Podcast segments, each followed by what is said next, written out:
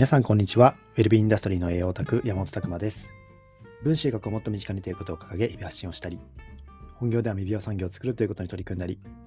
健康と美容を仕事にしていくオンラインサロン、チーム未美容ラボの運営をしたりしております。この配信では私山本が日頃の勉強会にて語りきれなかったことや、分子学を学ぶ上で役立つ知識、日々を持っていることを発信しております。というわけでですね、えー本日のテーマは、iHerb ブログが見られるようになってましたというテーマでお話ししたいと思います。ま先にですね、告知のご案内させていただきたいんですけども、まあ、告知というよりかはですね、前回もちょっとご案内させていただいたんですけども、今、あの、今月ですね、濃縮睡眠通信さんの方に、実はですね、限定公開のポッドキャストというのを、こう、載せさせていただいておりまして、まあ、そちらからですね、えー睡眠と栄養の関係についてっていうところの限定配信聞くことができます。こちら無料で聞くことができます。こちらですね、リンクの、僕の、えープロフィール欄のリンクの方から、えーそこの濃縮睡眠通信の本のですね、リンクにつながるようになっておりますので、まあ、ぜひ見ていただければと思います。まあ、そこだけしか聞けないお話というところで、えーまあ、10 5分ぐらいですかね、それぐらいあるんですけれども、ぜひ睡眠と栄養のところをまとめて話しておりますので、まあ、ぜひ興味ある方は聞いてみていただければ嬉しいなと思っております。あとですね、まあ、最近すごく思うんですけども、こう、きな枠組みでですね、やっぱり未病っていうのを捉えていかないといけないなというところで、最近連携をですね、たくさんしておりおります。まあ、いろんな業界に仕掛けていこうっていうのを今やっておりまして、まあ、ちょっと着々と体制を整えてですね、えー今年来年とかけて、まあ、ちょっと大きな動きをしていこうというところで思っておりまして、まあ、その中でもですね、やっぱりこう、見せ方とかですね、っていうのはすごく重要だなっていうのを日々痛感しております。やっぱりこの僕たちまあウェルビーチェックっていう自分の状態を知る知るというようなですね、えーツールを使って行動変化を起こしていこう、未病産業を作ろうというのをやっているんですけども、まあ、結構ですね、まあ、日本はまだまだやっぱり自分の状態を知るっていう文化がないんですよね。海外の方からすると、そういった形で自分の状態に気づかせてくれてっていうところ、これがもしまあ無料とかでまあこう展開されてたら、まあ、結構驚きなわけですよ。そういった医療とかに相談したらもう結構かかるし、そういった健康づくりに相談してもやっぱり費用はかかっちゃうんですよね。そこが格安で、なので僕たちのやってるところに対して結構もうすごいねみたいな感じの、えー捉え方をしていただいている側面があるっていうのはこの前お話聞いてですね気づいたんですけども日本はですね、えーそれなら無料でお医者さんに相談すればいいじゃんっていう感じになっちゃうっていうところですね。なので、なかなかやっぱりですね、こういった未病のところも難しいんですよね。やっぱそこは文化の違いとか、まあそういった制度の違いっていうのがあると思うんですけども、やっぱり一つずつ、ちょっと目的というのをですね、変えて、自分の健康を知るっていうよりかは、他の意味合いとかですね、をえー付け加えることで、まあ、業界に実装していかないといけないなっていうのを日々考えております。まあ、そういったところのですね、えーお話とかも、まあ、チーム未病オンラインサロンの方々ですね、まあ、そこの、えー一緒に未病産業を作っていくっていうところで、えー一緒にやっていくメンバーだと思っておりますので、まあ、ぜひですね、えーそういったところご興味ある方はですね、えー僕たちの一番の最新情報を受け取れる貴重な場所でもありますので、ぜひ、えーお待ちしております。一緒にですね、未病産業とか、まあ、そういった世の中に健康な、そういった仕組みっていうのを作っていければ嬉しいなと思っております。はい、それではですね、今日のテーマなんですけども、もう題名のままなんですけども、iHerb ブログが見られるようになってましたというテーマですね。えーこれはですね、まあ、ここだけ聞くとですね、何のことだと思うかもしれないんですけども、実はですね、208回目なので、今から1、2、3、4、5、6、7、8、8回前にですね、テーマとして iHerb ブログが見られなくなっている件について考えるというテーマでお話ししてるんですよ。で、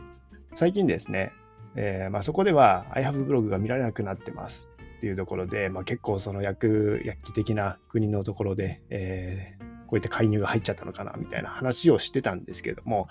ふとですね、もう一回ブログ開けてみたら見れちゃったんですよね。えーあれは何だったんだというところで、まあ、まあ、正直なところですね、iHerb のこのブログっておそらく海外のサーバーなんじゃないかなっていうところで、そこまでよく、まあ日本がですね、こう、いけたなっていうところですね、はあるんですよ。ただ、これ面白いのはですね、まあ見られるようになってるんですよ。見られるようになってるんですけども、面積事項が増えてますね。本ブログはお住まいの国地域保健省または厚生労働省の承認を受けておらず、診断治療または医療上のアドバイスの提供目的とするものではありません。っていうところですね。本ブログ内に記載されている内容は情報提供のみを目的としていますと。そういった医療とか健康関連の診断とか治療方法につきましては、医師やその他医師専門家にご相談ください。まあそういった形でダーッと書いて面積事項が増えてるんですよ。まあおそらく入ったってことでしょうね。言われたってことで、一回、こう、お住まいの国からは見れるように、えー、あ見れませんという形でですね、表記が出てて全部の記事が見れなくなってたんですけども、この面積事項が増えて見れるようにもう一回なってるっていうところ。でも良かったなと思ってます。個人的には、あこのブログもう一回見れるんだというところですね。まあ、面積事項っていうところは守りつつ、でもですね、本当に面白い内容多いですよ。なので、iHaveBlog っていうのは、ご自身の勉強のためにもですね、まあ、当然これは面積事項通りですね、えー、診断治療また医療上のアドバイスを提供するものではありませんという形は、まあ、日本ではなっちゃってます。なっちゃってますっていうのは前提として、まあ、ご自身のために見てくださいねっていうようなところですけども、やっぱりですね、こういった情報っていうのは、まあ、正直こういうブログとかをしっかり読んで勉強していった方がいいかなとは個人的には思います。やっぱり栄養学っていうところを考えると、まあ、海外、まあ、特にこういったですね、えー、iHub に書いてあるブログに書いてあるところとかっていうのはかなり最先端なこと書いてます。まあ、例えばですね、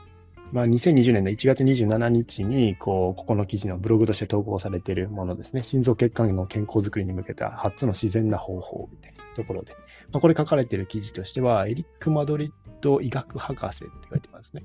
まあ、そういった方がですね、海外のこういった方がままとめてくださってるような感じなんですよ。で、